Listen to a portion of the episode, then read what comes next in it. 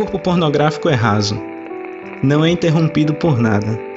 A interrupção cria uma ambivalência, uma ambiguidade. Essa imprecisão semântica é erótica. Assim, o corpo erótico pressupõe a negatividade do mistério e do ocultamento. Não existe erotismo na transparência. E com essa citação do Byung-Chun Han, começamos mais um Baleias Não Voam, o seu podcast sobre a vida, o universo e tudo mais. Miau, é isso aí. Eu sou Lucas Elias. Eu sou Lucas Rodrigo. E no episódio de hoje nós vamos receber aqui alguns convidados para falar um pouco sobre educação sexual, pornografia e o impacto desse tipo de produção sobre os sujeitos. Então, apresentem-se.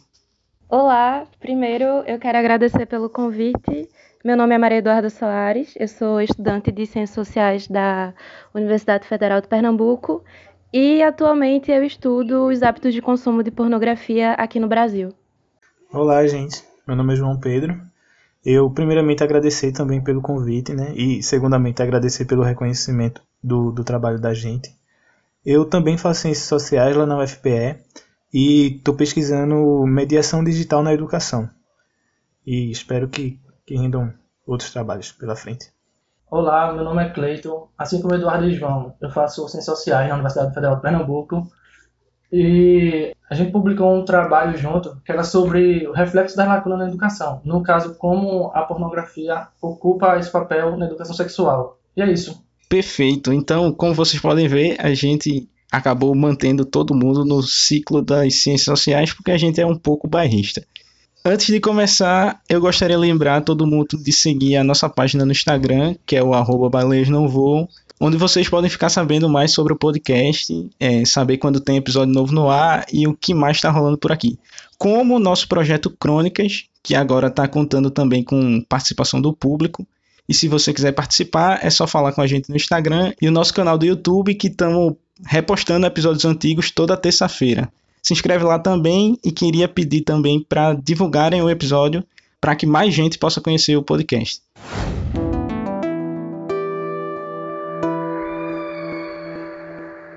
Bem, e para falar de pornografia, eu queria, antes de começar, dar uma olhadinha nos dados que eu encontrei aqui de umas estatísticas do site Pornhub, que é um dos maiores sites de pornografia do mundo, essas estatísticas são de 2017, mas a gente pode imaginar que de lá para cá, se algo mudou, foi para a expansão desse conteúdo cada vez mais. Então, essa plataforma, o Pornhub, contabilizou 81 milhões de visitantes por dia, com 28,5 bilhões de visitas no ano fazendo mais de 24 bilhões de pesquisas, e isso significa 50 mil buscas por minuto ou 800 a cada segundo.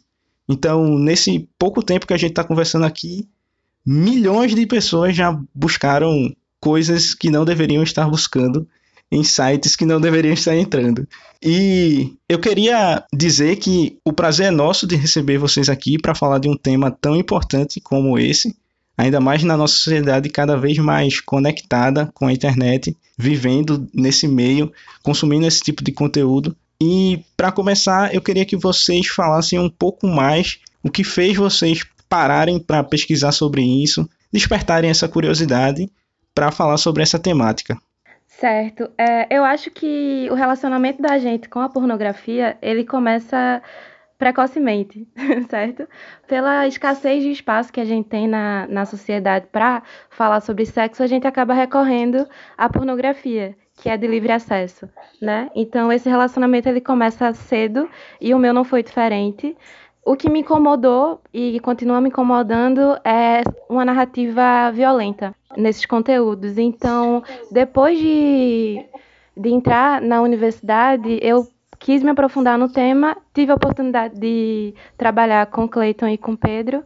A gente desenvolveu uma pesquisa que contou com quase 400 participantes voluntários e a gente também teve a oportunidade de apresentar em alguns congressos e o retorno está sendo bem gratificante, mas é basicamente isso. E com os meninos, foi diferente ou é mais ou menos essa mesma pegada? É, então, a minha relação com pornografia, na verdade, foi quase que por curiosidade. eu estava muito interessado em pesquisar sobre sociologia digital e na época eu tinha poucas referências de onde aplicar o que eu estava estudando. Aí chegou o Dudy Clayton com essa ideia no trabalho e aí eu vi a oportunidade perfeita tanto de ajudar eles, né, era o primeiro trabalho grande que a gente estava propondo a fazer, como em, em, começar a desenvolver um tema que eu tinha interesse, mas não sabia por onde começar. Então, basicamente, quem me iniciou na pesquisa que eu tô foi Dudy Clayton. Eu cheguei pegando o bonde assim de uma conversa que eles estavam tendo e foi só isso. tipo, sociologia digital, para quem não está tão familiarizado, partindo desse pressuposto que tu falasse quase agora, de que a sociedade da gente é muito conectada. Uhum. Então, basicamente, a gente não é só socializado por pessoas hoje, a gente também é socializado por máquinas.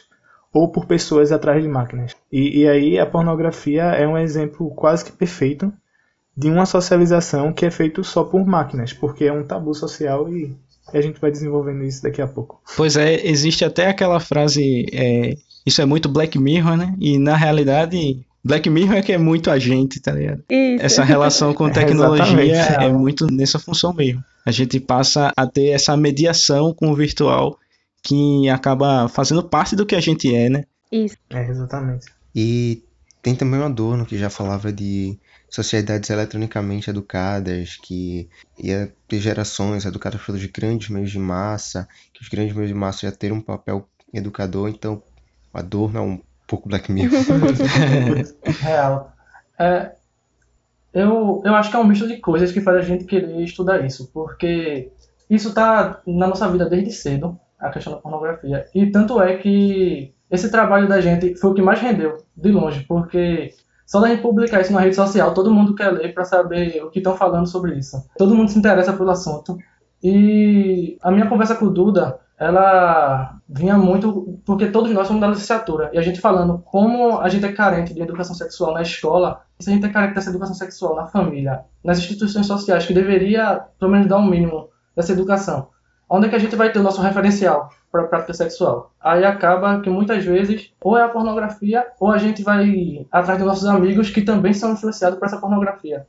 E é a partir daí que veio aquela motivação para esse estudo. Muito bom.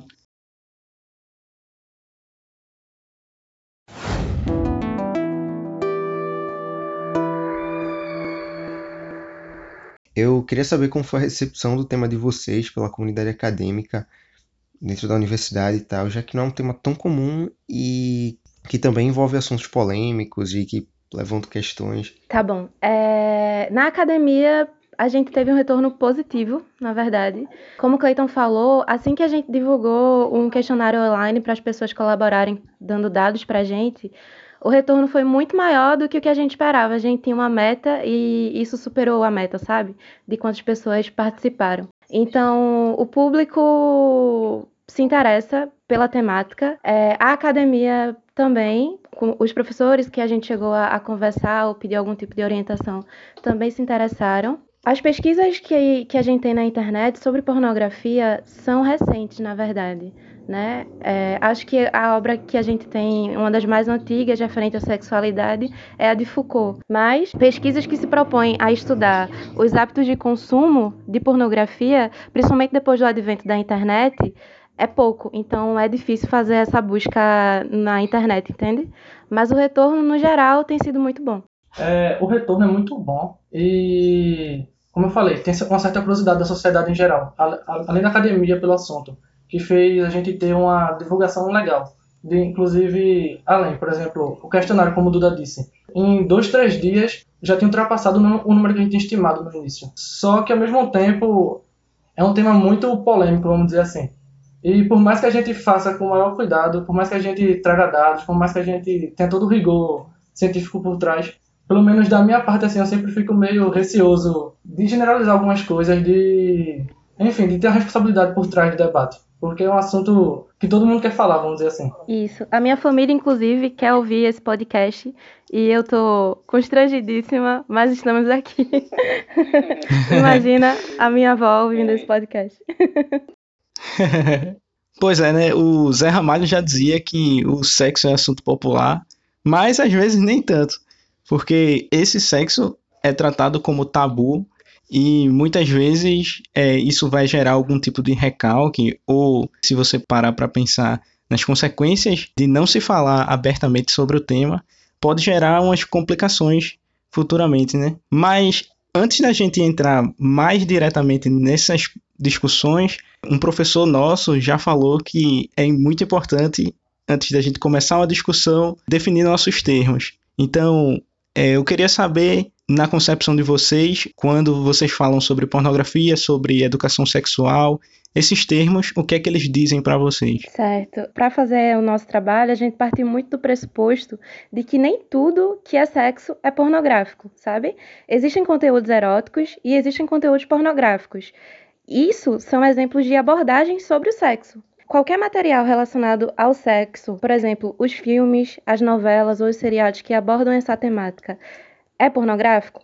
No senso comum, a gente tem a ideia de que o erótico é aquilo que é está mais relacionado ao jogo de sedução e mais relacionado a, ao sentimento, e o pornográfico é aquilo que é mais explícito. Para o trabalho da gente, a gente considera que Pornografia é uma das vertentes que abordam o sexo, mas nem todo conteúdo que fala sobre sexo é pornográfico. Isso. Inclusive, tem uma certa confusão para definir a diferença entre pornografia e, e erotismo. E tipo, como o Duda falou, a pornografia ela é explícita. Então, ela vai exagerar e vai representar aspectos do sexo de uma forma diferente do que é erótico. O erótico ele vai representar o, o sexo, mas não de forma explícita.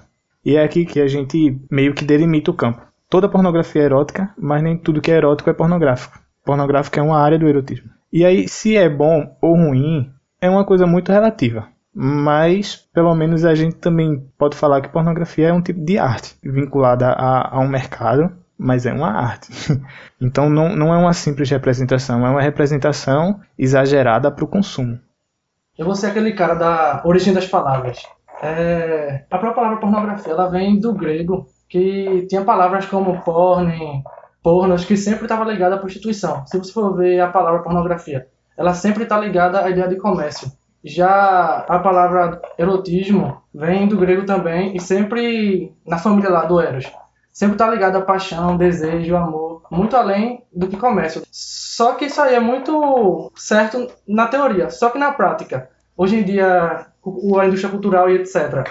O erótico também pode ser explícito. E o erótico também é comerciável. Então fica difícil a gente definir o que é pornografia e o que é erótico. Por isso que o que João falou antes, eu acho muito correto quando ele diz que toda pornografia é erótica, mas nem todo erotismo é pornográfico. Só que para poder dizer claramente o que é erótico o que é pornográfico, eu acho muito difícil. Depende muito do, do sua moral, dos seus gostos, etc. Isso. Eu tenho uma coisa para acrescentar referente a essa dissociação entre o que é erótico e o que é pornográfico. Eu acho que o erotismo, ele sempre existiu. O erótico e o pornográfico são ambos instâncias de representações culturais do prazer. Eles ocupam todos os espaços. Por exemplo, os corpos nus nas pinturas e esculturas no mundo todo que fizeram parte em quase todo momento e corrente da história da expressão artística. Na literatura, por exemplo, com a obra Ilíada. E até em algumas passagens bíblicas, quando se refere a algumas práticas sexuais, inclusive homoafetivas, sabe? No livro de Cantares, que é basicamente sobre sexo. Isso, exato. Então, assim, isso sempre existiu, certo? Nas pinturas católicas, a gente vê a expressão do erótico. A pornografia, no entanto, enquanto termo, ela surge para separar o joio do trigo, digamos assim. Ou seja, para definir e para identificar o que pode ou não ser apresentado para a sociedade. Então, a gente pode dizer que todo esforço para controlar o que vai ser apresentado ou não para a sociedade referente à pornografia contribui também para sua definição. Definir pornografia e erotismo exige da gente um esforço de entender que essas duas concepções não são palavras expressas e definidas no dicionário. São conceitos e esses conceitos eles foram moldados por moralidades históricas e políticas do seu respectivo tempo. Então, eu acho que nunca vai ser pacífico essa fronteira entre o erótico e o pornográfico, os limites de um e o início da outra, sabe? É como a gente falou no início da conversa, o senso comum acredita que o erótico é o que é pouco revelado, o sexo implícito. Já a pornografia é o contrário. E as origens origens da palavra, como o Clayton mencionou, estão aí para comprovar isso. É muito interessante você perceber que na contemporaneidade se fala bastante da fluidez das fronteiras, sabe? Não somente regionais, geográficas, como também conceituais. Então, eu acredito que esse limite entre erotismo e pornografia é uma coisa que perde um pouco do sentido na discussão contemporânea. São coisas que estão tão intimamente ligadas e que se adentram tanto uma dentro da outra que às vezes o foco da discussão deveria ser muito mais no impacto daquele produto no sujeito que está consumindo do que na definição exata do que é aquele produto em si. É, mas eu queria que vocês falassem também sobre a educação sexual, que é o segundo conceito importante para essa discussão. Sim, sobre educação sexual. Né? Existe um, um certo preconceito, principalmente de 2013 para cá, com relação à educação sexual por achar que é uma coisa puramente ideológica. E aí a gente viu aqueles termos tipo ideologia de gênero ou erotização de crianças em escolas e etc. Mas no fundo, eu acho que o que guia mesmo o trabalho da gente é o argumento de que a educação sexual ela é baseada em ciência. Ela é baseada em fatos estatísticos, em dados.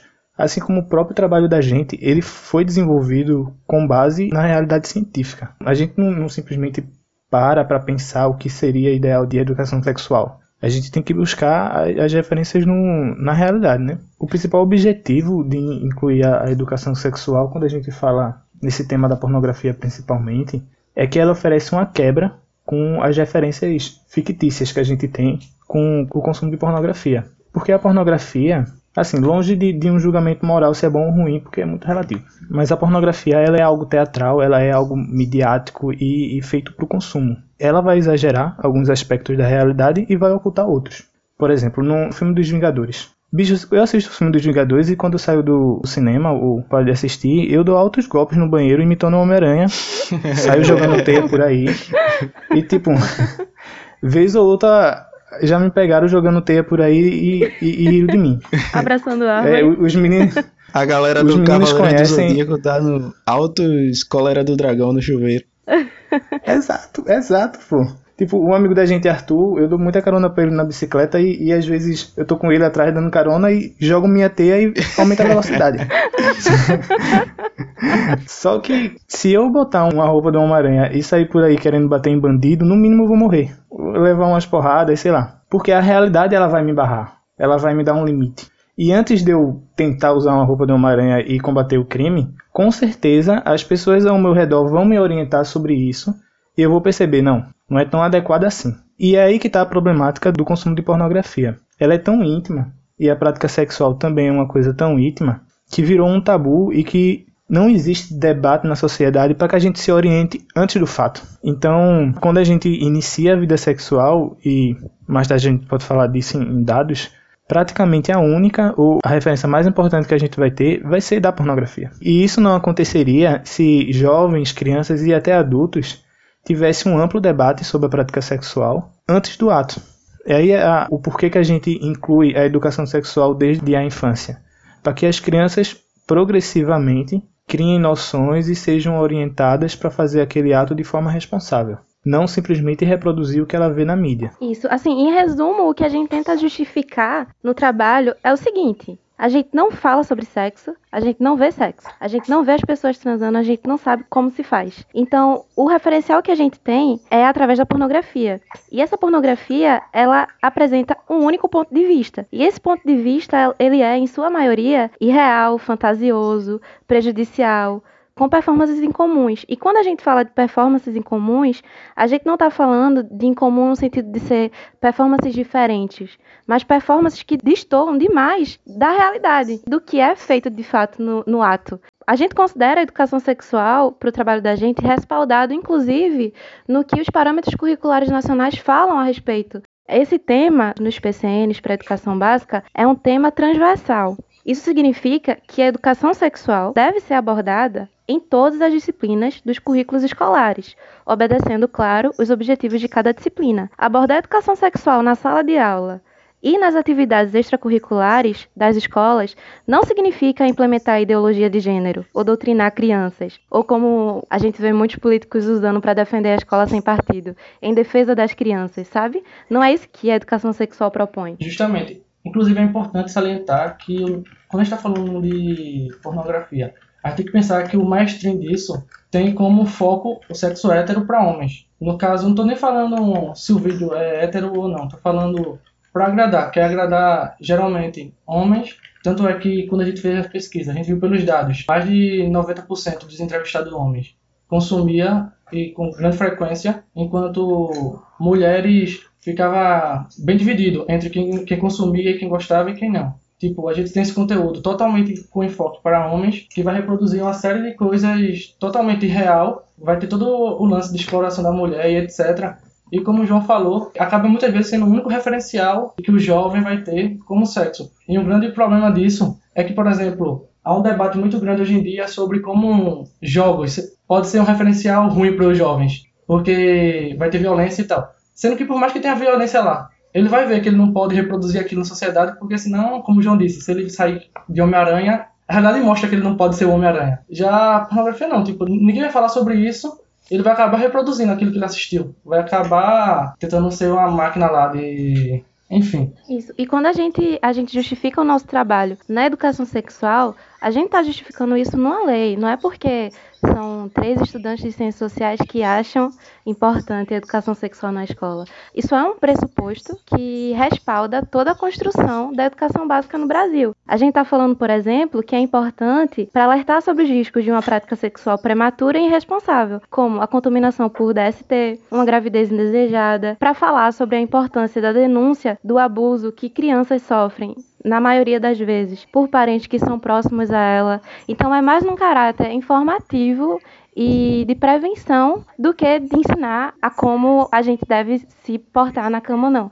Até porque isso é muito relativo, né? O leque de, de fetiches sexuais, ele vai desde os mais tradicionais até os mais incomuns. Isso, é tipo, o que Duda falou é, é importante nessa área preventiva da educação sexual, mas acho que o, o principal problema em não se levar isso em conta na, na sociedade em geral é porque o Brasil ainda é uma sociedade muito moralista. Eu diria até que às vezes falsa moralista, pseudo-moralista. E aí, para adaptar o discurso saindo um pouco do científico para o moralista, eu diria que o dano moral para uma criança que não tem consciência básica do que é uma vida sexual é muito maior quando ela se depara com uma pessoa que tem consciência disso e tem mais intenções. Moralmente falando, não faz sentido a gente privar uma criança ou um adolescente de ter conhecimento sobre a vida sexual, sabendo que uma hora ela vai ter contato com essa vida sexual. A hora vai chegar para a maioria das pessoas. Eu diria que quase todo mundo. É melhor preparar, se prevenir, como o Duda acabou de falar, tanto de, na parte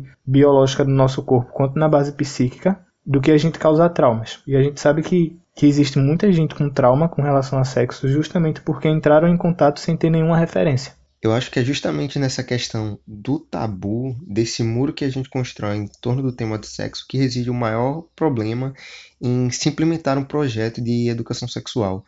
Porque tem toda essa questão do tratamento do sexo como uma esfera totalmente afastada da vida, como se não fizesse parte, e totalmente privada. E quando sai disso, consideramos algo ruim, algo sujo, tanto que todos os nossos palavrões são basicamente referências a sexo. E é muito sobre a não aceitação da gente, sobre o fato de que as pessoas ao nosso redor transam e como docilizamos esses corpos, como afastamos essa ideia de sexo. Isso acaba tirando o foco de discussões muito importantes, como discutir sobre abuso sexual, sobre pedofilia, sobre temas que são realmente importantes de serem discutidos então, esse moralismo pode se tornar também um pouco nocivo. Não é à toa que o Adorno já falava que a indústria cultural é ao mesmo tempo pornográfica e púdica. A gente vê isso muito na sociedade brasileira. A gente é cheio de pudores, sabe? Só que essa pulsão sexual tá tão implícita no inconsciente das pessoas que qualquer produto, qualquer propaganda está envolta nessa cápsula de estímulo sexual, só que de maneira disfarçada, de maneira velada. Então, quando você assiste um comercial que tem uma, uma mulher de biquíni, não sei o que lá, ou quando tem uma propaganda de um carro e você coloca pessoas consideradas sexy no carro para despertar esse desejo, ele está mirando justamente naquilo que a gente reprime enquanto sociedade por exemplo, os nossos pais, os adultos em geral, cresceram assistindo programas infantis como Mulher Seminua, é, Beira de Gugu e etc. mas tem um problema com os filhos ter educação sexual, que a única certeza que ele tem na vida é que um dia, provavelmente, o filho vai transar. Exato, exato. Então é melhor educar e ele ter responsabilidade sobre isso do que simplesmente fingir que ele nunca vai transar. É essa falta de diálogo que é respaldada no tabu que faz da pornografia um potente agente formador das identidades sexuais de, eu vou me atrever a dizer, todos os indivíduos.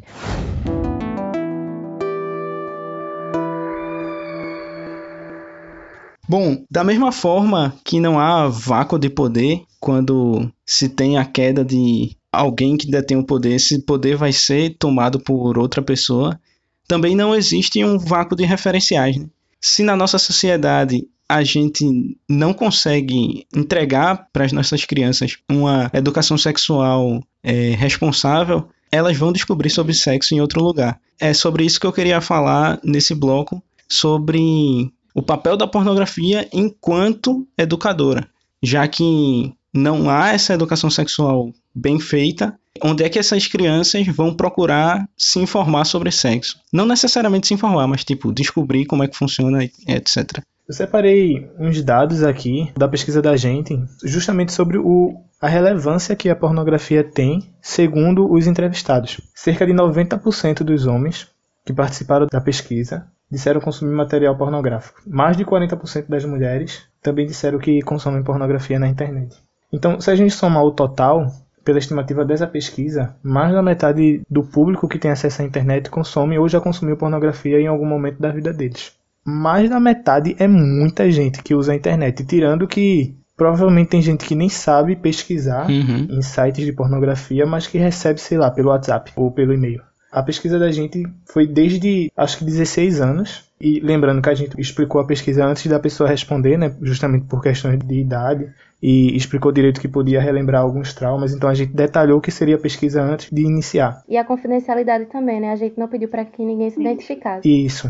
É, a gente não sabe quem respondeu, só sabe que são pessoas diferentes, porque só dava para responder uma. Não dava para controlar o público justamente por ser online. Então foi de 16 a 55 anos. A gente já pega que não é uma coisa tão isolada. Provavelmente quem tem 40 anos e está consumindo pornografia já teve uma iniciação sexual, né? Enquanto que os jovens não, eles vão se iniciar sexualmente enquanto consomem pornografia. Ou talvez consumam pornografia antes de se iniciar sexualmente. Falando dessa importância na vida das pessoas, eu diria, sem medo, que hoje em dia ela é possivelmente a principal referência desses jovens. Isso. Esse tipo de representação está presente não só no Xvideos ou no Pornhub, que são sites de pornografia, mas como Duda e Cleito já falaram, estão em filmes, estão em músicas, estão em livros, estão em várias formas. A gente escolheu a pornografia explicitamente porque, por ser mais explícita, o entrevistado saberia se localizar melhor naquela pesquisa. Sim, mas voltando para os dados. Em nossa pesquisa, a gente buscou entender a influência das orientações prévias, ou seja, quais instituições, quais grupos e qual a influência que elas tiveram em sua iniciação. E aí a gente botou algumas categorias, como família, escola, igreja, grupo de amigos. E o que a gente percebeu é que, de todas as categorias de influência antes da iniciação sexual, a pornografia só estava atrás de amigos. E Cleito falou logo no início do trabalho, às vezes o amigo consumiu pornografia antes, então indiretamente a pornografia está presente tanto em amigos como nela própria, que são as duas categorias mais influentes segundo os próprios pesquisados. Isso confirma muito a ideia que a gente tinha no início de que a pornografia ela exerce o mesmo papel socializador e influencia os indivíduos da mesma forma que as instituições sociais primárias, como a família, como a igreja, como a escola, como o grupo de amigos. Então, do jeito que essas instituições sociais influenciam a nossa socialização, a pornografia também de um jeito meio que ilegal e escondido, mas influencia. Tipo, no final das contas, né? Acaba que a pornografia é uma das primeiras referências na construção da própria identidade daquele indivíduo que vai se iniciar sexualmente. A construção de si e até o significado que a gente vai dar ao corpo com quem a gente vai se relacionar se inicia com o consumo de pornografia. Então veja como é perigoso, não por ser pornografia, mas por ser uma representação sem ter outro tipo de orientação. Meio que a pessoa fica ali nesse limbo, ela vai consumindo e na hora da prática sexual ela não sabe exatamente como vai funcionar, se deve aceitar certas coisas, se deve fazer certas coisas, o que é que faz bem, o que é que faz mal, enfim. É uma grande confusão que está não na pornografia, mas justamente na ausência de debate sobre o assunto fora dela. Uma das motivações que a gente destacou na pesquisa da gente, depois de coletar os dados, foi que as pessoas que consomem pornografia consomem para obter informações sobre sexualidade, para ter fantasias sexuais e para entender sobre novas posições e técnicas. Ou seja, a pornografia, do jeito que é consumida hoje, não é consumida apenas para estimulação sexual, mas ela é consumida para obter informações e mediar essa performance das experiências sexuais que as pessoas que consomem pornografia vão ter quando iniciar sua vida sexual. É um papel educativo, basicamente.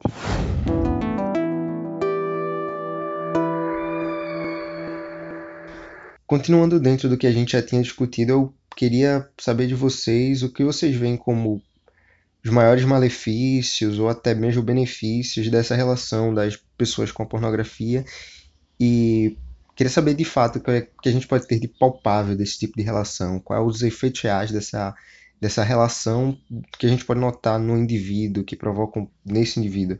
A pornografia, ela é consumida e ela é produzida por um público bem específico, isso majoritariamente. Claro que, que muitas pessoas consomem pornografia, mas majoritariamente tem um, um perfil específico, sabe, das pessoas que consomem. Nesse cenário, eu acredito que, da forma como ela é produzida e consumida atualmente, a pornografia acaba contribuindo e reforçando alguns paradigmas e estereótipos que a gente tem na sociedade brasileira, como, por exemplo, a agressão, a violência e o assédio sexual, a desigualdade de gênero, a trivialização do estupro e a culpabilização da vítima, a banalização das agressões físicas e verbais contra a mulher, a objetificação da mulher, a hipersexualização do corpo da mulher negra, a resistência simbólica feminina.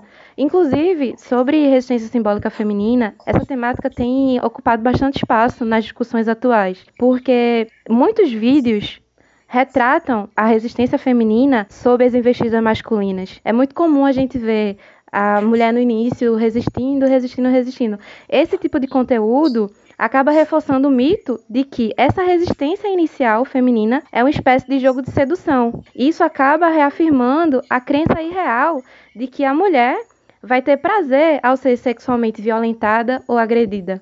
Sem falar né, naquele tipo de pornografia de vingança, né? Que é quando um casal é, acaba se filmando e aí uma das partes, geralmente o cara, acaba divulgando essa, esse vídeo privado e difamando a outra pessoa, né? Isso. O que é muito problemático também, porque, por exemplo, na pesquisa da gente, a gente também identificou que uma das categorias mais consumidas pelas pessoas que consomem pornografia é o, o vídeo amador. Mas o que é que a gente consegue identificar logo de cara nesses vídeos? É que na maioria dessas produções, a gente só consegue identificar o rosto da mulher, o rosto do homem não aparece. É, muita gente consegue se excitar com esse tipo de produção, mas a partir do momento que você para para pensar, será que isso aqui tem o consentimento das duas pessoas que estão envolvidas? Eu acho que isso aqui foi filmado escondido, essa câmera estava escondida. Então isso não me excita mais, sabe? Eu não tenho mais como ter prazer ou tesão assistindo esse tipo de material, porque vai de encontro aos direitos humanos, tu entende? A fala que tu levantou, que é sobre como a pornografia é um tipo de consumo irrefletido e a responsabilidade dessas plataformas de conteúdo pornográfico sobre esse tipo de conteúdo de revenge porn. Começando por esse último, a gente vê que não tem nenhuma atenção dessas plataformas, nenhum esforço para que esse tipo de conteúdo não seja postado lá. Tanto que você teve recentemente o caso de que as pessoas começaram a postar conteúdo de pirataria em sites como o Xvideos, o Pornhub, gente postando séries e filmes. E aí, quando isso ameaçou dar a eles problemas comerciais, problemas na justiça, de processos, aí eles começaram a tentar intervir, a olhar para o conteúdo, mas quando isso envolve a exposição indevida da imagem de terceiros, não parece haver nenhum esforço, nenhuma concentração em tentar evitar que esse tipo de coisa aconteça. Isso volta para a primeira questão, que é como a gente não pensa no que consome quando se trata de pornografia. Não põe para razão para funcionar quando se trata desse conteúdo pornográfico. A gente consome de uma maneira totalmente passiva, sem dar a devida atenção, e que não pode ser assim. A gente tem que ser capaz de questionar, tem que ser capaz de olhar para esse tipo de conteúdo e pensar o que é que está por trás disso, quais são as interações, quais são as coisas que podem estar rolando, consumir de uma maneira refletida, de uma maneira mais responsável esse tipo de conteúdo. Isso. A gente nem precisa chegar tão longe ao ponto de abrir um site desse. A gente vê esse compartilhamento de conteúdo pelo WhatsApp, por exemplo, que é um, uma ferramenta que está no dia a dia da gente, independente da faixa etária, sabe? Então, assim, a gente acaba esquecendo que a gente vive sob o modo de produção capitalista. Tudo que chega até a gente está sendo manipulado ou está sendo incentivado por nossos próprios hábitos de consumo. Se eu tenho um perfil majoritário de consumidor que está o tempo todo consumindo aquele tipo específico de material e eu tenho uma indústria que está lucrando bilhões de dólares por ano com esse tipo de material, o que é que eu vou fazer? Eu vou parar de produzir? Eu não vou. Eu vou continuar produzindo porque eu tenho público-alvo para isso. Eu não acho que a indústria pornográfica mude. O que é que pode acontecer? A gente pode repensar os hábitos de consumo. E aí, revendo esses hábitos de consumo, a demanda vai ser outra. E aí a produção que a gente vai receber vai ser outra também. Eu acho que não dá para negar que a indústria pornográfica tem uma estrutura de profunda exploração das mulheres. E, por exemplo, o Lucas falou sobre o Pornhub, sobre a questão desses vídeos e tal. Eu lembro que ano passado tava uma polêmica muito grande porque teve uma onda de vídeos tanto com crianças como de tráfico humano, vamos dizer assim. E o Pornhub se pronunciou oficialmente e disse que eles têm um controle ferrenho com esse tipo de vídeo e que só chega em torno de 1%. Se, se a gente for ver, esse site por dia posta não sei quantos milhões de vídeos. E 1% de não sei quantos milhões de vídeos é muita coisa ainda. E a gente só está falando aqui de pedofilia e tráfico de crianças. Se você for ver de tráfico de adultos, se você for ver vídeo de vingança, se você for ver a série de questões problemáticas que pode ter, esse número vai ser muito, muito maior. Se Pornhub, eu, eu, eu acho que é o maior site do mundo, assim e é o que mais se justifica assim, em relação ao seu conteúdo. Tem todo esse arsenal assim, de vídeo extremamente problemático, imagina em geral. É verdade. Pois é. Não precisa ir fundo na internet para encontrar coisas desumanas assim relacionadas à pornografia. Né? E o principal problema é que algumas pessoas podem imaginar que não tem tanto problema assim você assistir, porque você não está praticando o ato. Mas só que, além de você pensar que alguém sofreu aquele ato para ser filmado, tem também consequências práticas em seu comportamento. Eu vou citar aqui, não vou dizer exatamente o estudo, mas eu vou deixar o link desses estudos na descrição. Foi um estudo realizado nos Estados Unidos, principalmente com homens, e ele mostrou dados realmente assustadores. Esse estudo descobriu que 83% dos homens relataram ter visto pornografia convencional e aqueles que faziam eram mais propensos a dizer que iriam cometer estupro ou agressão sexual se eles soubessem que não seriam pegos. E o mesmo estudo descobriu que os consumidores de pornografia eram menos propensos a intervir se observassem uma agressão sexual acontecendo.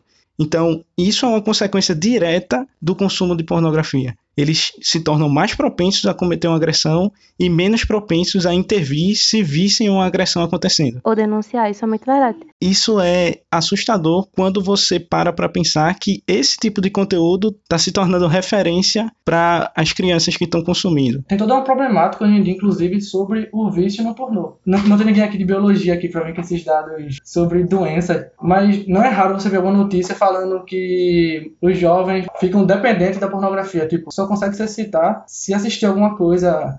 Por exemplo, um dia desse no Twitter, lá, o relato da menina, dizendo que já saiu com alguns caras que os caras gemem inglês, vamos dizer assim. o negócio do referencial, né, amigo? Justamente. Enfim, isso é muito grave porque vai ter um estilo de vídeo totalmente problemático e as pessoas tentando reproduzir aquilo ali. Geralmente agressão, geralmente com violência contra a mulher. Na pesquisa da gente, também incluiu questões a respeito da satisfação porque é muito comum a gente ouvir relatos de pessoas que afirmam ficarem mais excitadas com o vídeo pornô e com a masturbação do que com o sexo. Então, por que isso? Você já está tão acostumado com aquela irrealidade que é exposta no vídeo, quando você vai pro ato, o seu parceiro, na maioria das vezes, não corresponde. Eu não falo nem de desempenho sexual, eu falo de esteticamente Por exemplo, o foco na penetração, a durabilidade do sexo, o tamanho do órgão, do homem principalmente. A gente vê um foco muito grande nessas coisas que são distantes da realidade. E sobre o vício que Clayton estava falando, por exemplo, existem pessoas que consomem vídeos de sexo com menores de idade. E aí o argumento que as pessoas usam, ah, eu só me excito, mas eu não pratico. Então, meu amigo, não procure se satisfazer desse jeito consumindo um material ilegal. Vá fazer terapia, porque é sexo com menor de idade. Por mais que você não pratique pedofilia, você está alimentando a indústria com seu acesso, com a sua audiência. Está financiando quem faz. Né? Exato.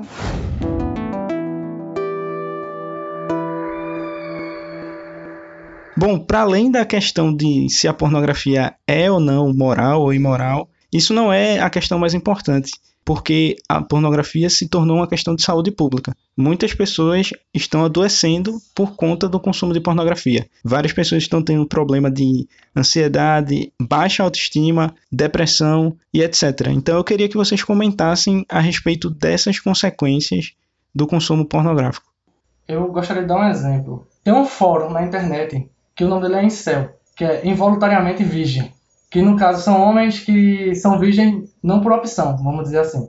Tudo isso que a gente está falando aqui sobre como a pornografia pode deixar as pessoas frustradas sexualmente, pode fazer você esperar uma série de coisas que você não vai ter na realidade, tudo isso é refletido nesse fórum. Em 2014, se vocês pesquisar Massacre de Isla um jovem lá saiu atirando na rua num monte de gente e esse cara virou ícone na internet, nesses fóruns, no YouTube, tem vídeo dele falando. E todo o ranço dele, assim, que fez ele chegar a esse ponto era como ele era um homem educado, um homem que merecia ter várias garotas, mas as garotas não correspondiam a ele, não queriam transar com ele, porque garotas só querem cara com dinheiro e bonito e etc. Enfim, era uma série de coisas que ele achava que ele teria direito, porque ele via aquilo na pornografia, mas ele não tinha todo o conteúdo que ele deixou na internet é justamente isso. Tipo, ele saindo na rua e gravando, mostrando como abordar mulheres, levar elas pra cama, e sempre dando errado e ele se frustrando com isso. Até onde pode chegar essa questão das consequências psíquicas de esse referencial na pornografia.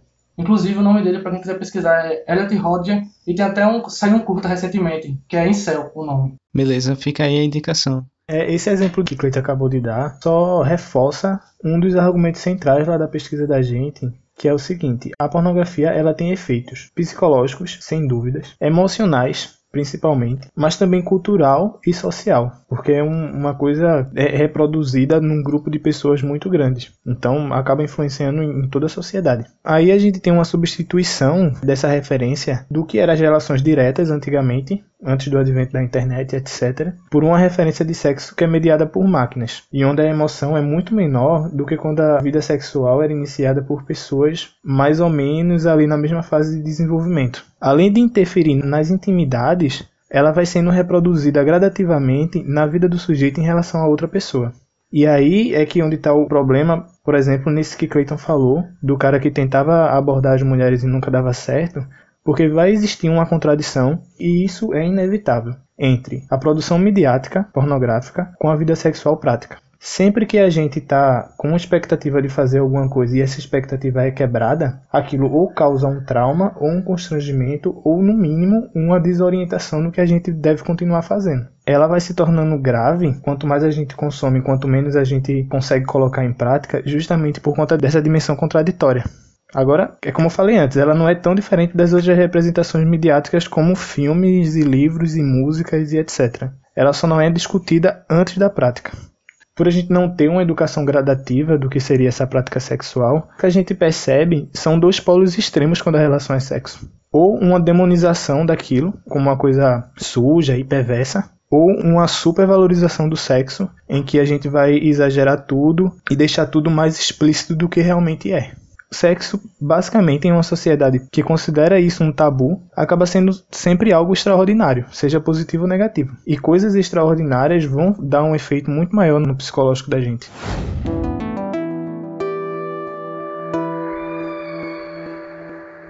Aproveitando que a gente já está falando dos malefícios da pornografia e tudo mais, eu queria saber de vocês o que vocês acham sobre a crítica de parte do movimento feminista sobre esse tipo de produção que condena a produção pornográfica, que condena esse tipo de atividade também, enquanto também a opinião de vocês sobre a outra parte do movimento que tenta ressignificar esse tipo de produção, de trazer novos sentidos e trazer novas propostas, como a questão da, do pornô feminista, do novo pornô, da pós-pornografia. É, algumas vertentes do movimento feminista criticam a existência e o consumo da pornografia, né? Eu, particularmente, acredito que isso só é prejudicial quando não está associado a outras práticas de educação sexual, como a gente já mencionou. O pornô, na atualidade, ele é muito semelhante ao que a escritora Chimamanda Adichie aborda quando ela fala sobre o perigo da história única. Eu não sei se vocês já ouviram falar, mas ela fala basicamente que ao mostrar um povo, e nesse caso do nosso trabalho, ao mostrar uma prática que é inerente à natureza humana, que é o sexo, sobre um único ponto de vista,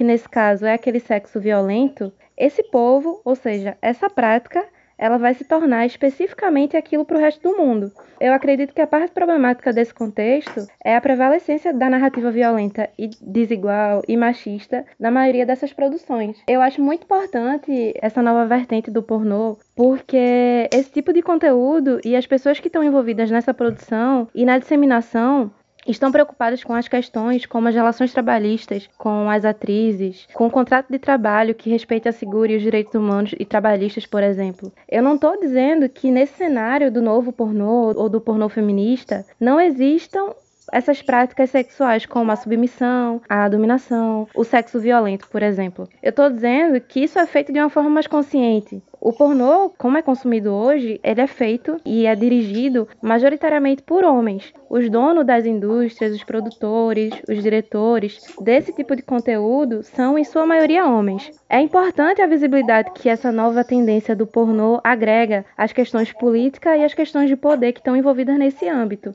O problema é que esse tipo de conteúdo, para ser acessado, essa nova tendência do pornô, ela exige uma assinatura paga. Enquanto as outras produções estão disponíveis gratuitamente. Mas é como a gente estava conversando antes. Consumir de forma responsável, pesquisar as fontes, não alimentar a indústria com acesso e com a audiência de materiais que reforçam esses valores que prejudicam a sociedade da gente, que prejudicam as minorias, como as crianças, as mulheres e o público parecido. O que eu acho muito interessante da pós-pornografia é essa perspectiva dela de ser também uma forma de ativismo, né? uma forma de luta social e de movimento que também tenta recuperar essa ideia do artístico da pornografia, desse caráter de arte que a pornografia tinha, tecnicamente desde o começo, havia um intuito de arte, principalmente se você olhar, por exemplo, a história da pornografia, a história dos diretores de pornografia, por exemplo, nos anos 60, que tinham essa plena visão de que o trabalho que eles estavam fazendo era um trabalho artístico, era um trabalho tão duro quanto fazer cinema, e que sonhavam que um dia um filme pornográfico poderia estar até ganhando o Oscar. E essa história que é muito bem contada no Bug Nights do Paul Thomas Anderson, para quem já teve a oportunidade de ver. E é justamente isso, essa questão de recuperar esse caráter de arte, desse trabalho pornográfico e também empregada junto dessa maneira de ativismo, ao mesmo tempo que recupera a ideia de a excitação como um sentimento válido para a arte também é algo que é explorado desde sempre nas pinturas, na música, e não deixa de ser diferente hoje em dia. A gente vê, por exemplo, o funk ou a música pop, que também tem essa ideia de te provocar excitação, e o pornô tem a mesma ideia, tem o mesmo sentido, só que é algo que se torna totalmente rechaçado, totalmente colocado para fora e muito também resvala naquela questão da, da diferença entre o que é pornografia e o que é erotismo e Acho que todas essas questões são abarcadas dentro desse cenário da pós-pornografia e são trazidas dentro da ideia do que esse movimento se propõe, ao mesmo tempo que tem essa ideia de ser um movimento de ativismo, ser um movimento de luta, de exploração de novas corporalidades e de crítica a, a elementos negativos da sociedade. E muitas vezes acaba decorrendo em atos que são meio polêmicos, que podem ser mal entendidos, já que incluem muitas vezes nudez e exposição em público. E também eu acho muito interessante o conceito que ele traz sobre a mudança de, entre objeto de desejo e sujeito de desejo, já que muda essa perspectiva da figura feminina, que ela deixa de ser um objeto de desejo, ou seja, algo que não tem opinião, algo que está lá posto unicamente à satisfação do prazer de um terceiro, não tem ação dentro dessa relação, para se tornar um sujeito de desejo. É alguém que tem atividade dessa relação, que provoca o desejo, que é tratado como um outro indivíduo realmente, que está lá pondo-se dentro dessa relação, e eu acho isso algo muito interessante também. Pois é, então é isso. Eu não acho que a existência da pornografia é problemática, mas eu acho sim que o jeito que o sexo é representado na pornografia, como a gente costuma ver, exerce uma influência negativa na iniciação sexual dos jovens. A falta de representatividade da diversidade de quem produz, de quem atua, de quem consome, essa carga negativa que o tabu exerce sobre o sexo agrega a tudo que tem a ver com satisfação carnal. Pornografia é uma das instâncias de representação cultural do prazer, assim como qualquer outra. Então ela não é a vilã da história. Entende? Acho que o papel da gente não é esperar que a indústria pornográfica mude, mas repensar os hábitos de consumo e consumir de forma consciente já existe, sabe? E não tem muito que a gente fazer em tentar excluir a existência da pornografia, porque não vai rolar.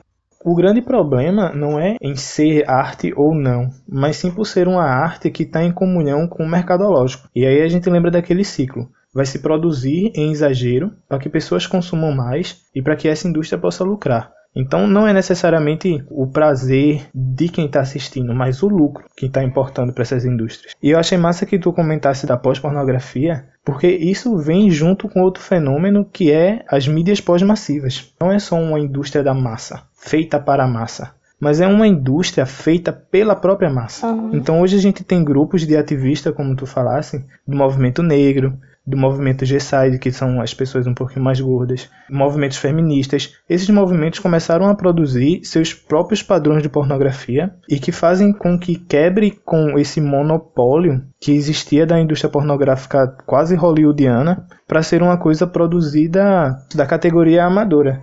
Então, essa adaptação da indústria em lucrar com isso veio de um movimento das próprias massas de começarem a produzir o seu próprio material. Esse tema vai muito além da nossa pesquisa. Portanto, tudo que a gente está falando aqui vai muito mais para o lado opinião esse pessoal, por mais que tenha a base que a gente já estudou. E eu acho que, como o João disse anteriormente, tem muito aquilo. Ou as pessoas demonizam demais a pornografia, ou acaba romantizando demais. Eu acho muito complicado pornografia e prostituição. São dois temas muito difíceis de falar, porque eu entendo as críticas quando fala que a pornografia feminista agora vai ter mulheres envolvidas na produção, na gravação, na direção e também como público-alvo. Por mais que tenha tudo isso, a mulher continua sendo mercadoria. E eu entendo e eu acho muito válido essa crítica. Porém, como o João disse, ela existe e não deve acabar nem tão cedo. É como se fosse uma redução de danos. Tipo, o que a gente pode fazer é dar as condições básicas para essas mulheres que trabalham com isso e tentar fazer as pessoas ter outro referencial e não apenas esse e tentar oferecer a eles uma visão crítica para eles não consumir algo mais problemático em relação à exploração e etc.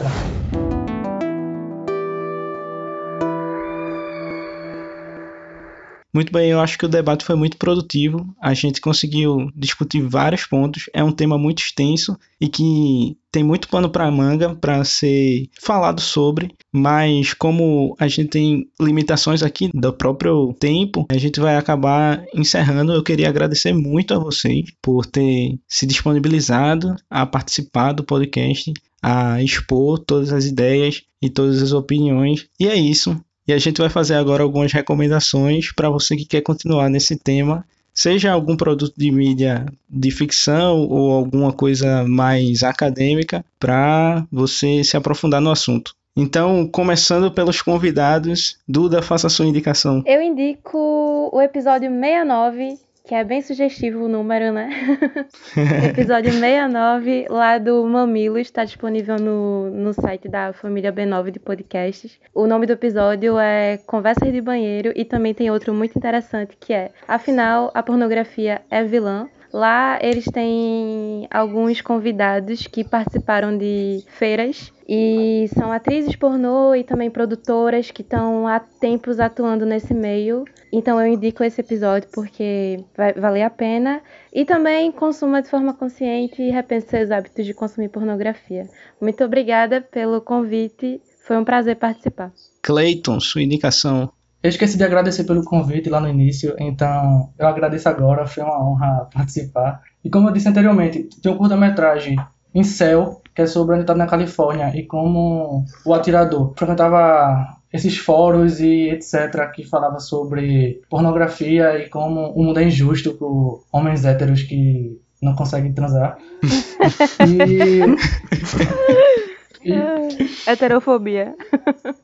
E o documentário Hot Girls Wanted, da Netflix, que é justamente sobre a indústria pornográfica. Tá lá no Netflix, não sei até quando, porque parece que tava pra sair, mas já é isso. João Pedro, a sua indicação. É, então, agradeço mais uma vez pelo convite que vocês fizeram. E eu queria, primeiro e antes de tudo, fazer um apelo. Que é, se vocês querem criar uma opinião, contrastem. Então, vão desde de quem defende a pornografia para quem critica a pornografia e tentem fazer aí um, um equilíbrio do que é ideal ou não para vocês mesmos. E, e, percebam como é fluida essa relação que cada sujeito vai ter com o sexo.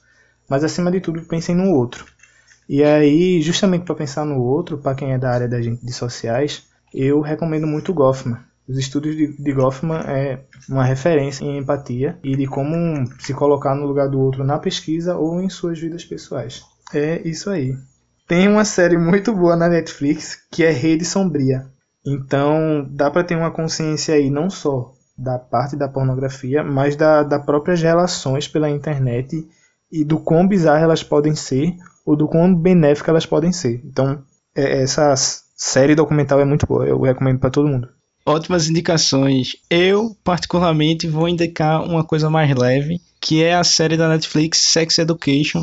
Muito bom. Que trata de educação sexual de uma maneira super didática, mas com um enredo, e a gente sabe que quando está dentro de uma narrativa sempre é mais fácil de aprender. E também um desenho também da Netflix que é o Big Mouth, que trata mais especificamente da fase da puberdade. São dois produtos leves, engraçados e que dá para aprender bastante coisa por eles.